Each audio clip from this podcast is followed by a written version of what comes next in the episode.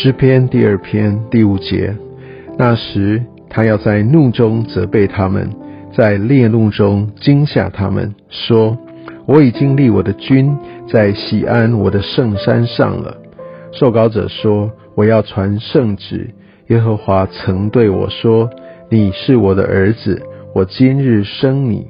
你求我，我就将列国赐你为基业，将地级赐你为田产。你必用铁杖打破他们，你必将他们如同窑匠的瓦器摔碎。现在你们君王应当醒悟，你们世上的审判官该受管教。”当存畏惧侍奉耶和华，又当存战惊而快乐。当以嘴亲子，恐怕他发怒，你们便在道中灭亡，因为他的怒气快要发作。凡投靠他的都是有福的。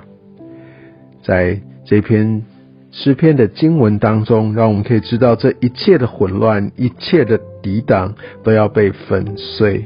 这些的抵挡其实都要引起上帝的烈怒，但是在烈怒当中，他依然有恩典。其实，在诗篇第二篇，我们可以看到一个三位一体、三位一体的这样的一个展现。我们可以看到，特别是那圣父跟圣子之间的关系。上面讲到，呃，第七节啊，你是我的儿子，我今日生你。这其实非常耳熟，就好像当我们想到耶稣在受洗时候，天打开了，天上有声音说：“你是我的儿子。”好像耶稣在变相山上，他改变了他的容貌，与摩西与以利亚啊，在呃变相山上来显现时，天上有声音说：“你是我的儿子。”所以我们可以看见，呃，上帝使用。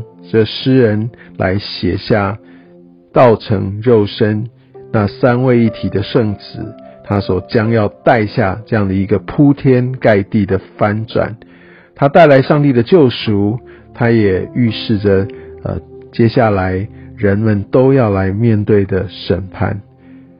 在特别在后面第十一节说：“当存畏惧侍奉耶和华，当存战惊而快乐。”其实这样的一个畏惧，这样的一个战战惊，我们人会觉得那是很负面的词，但在神圣里面的那种畏惧，会让我们走在正路当中，那种完全的一个敬畏，所以我就会很谨慎的走在当行的。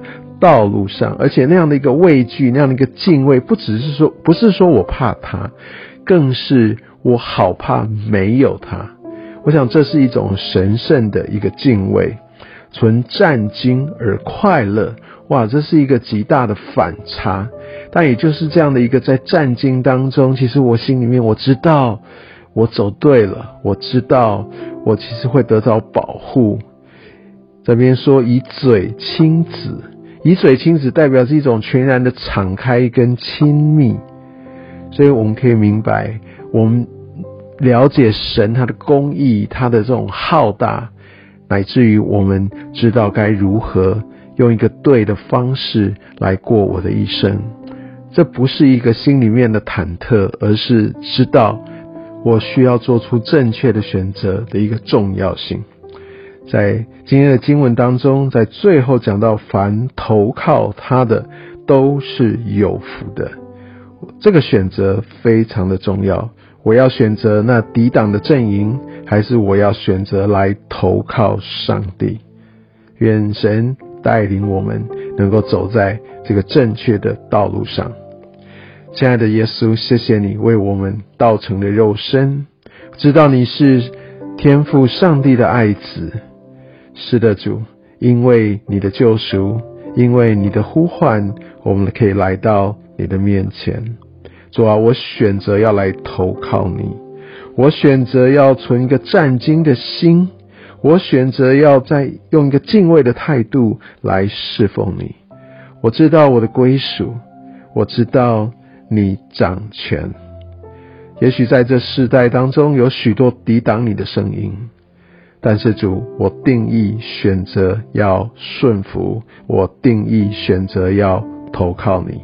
谢谢你，奉耶稣的名，阿门。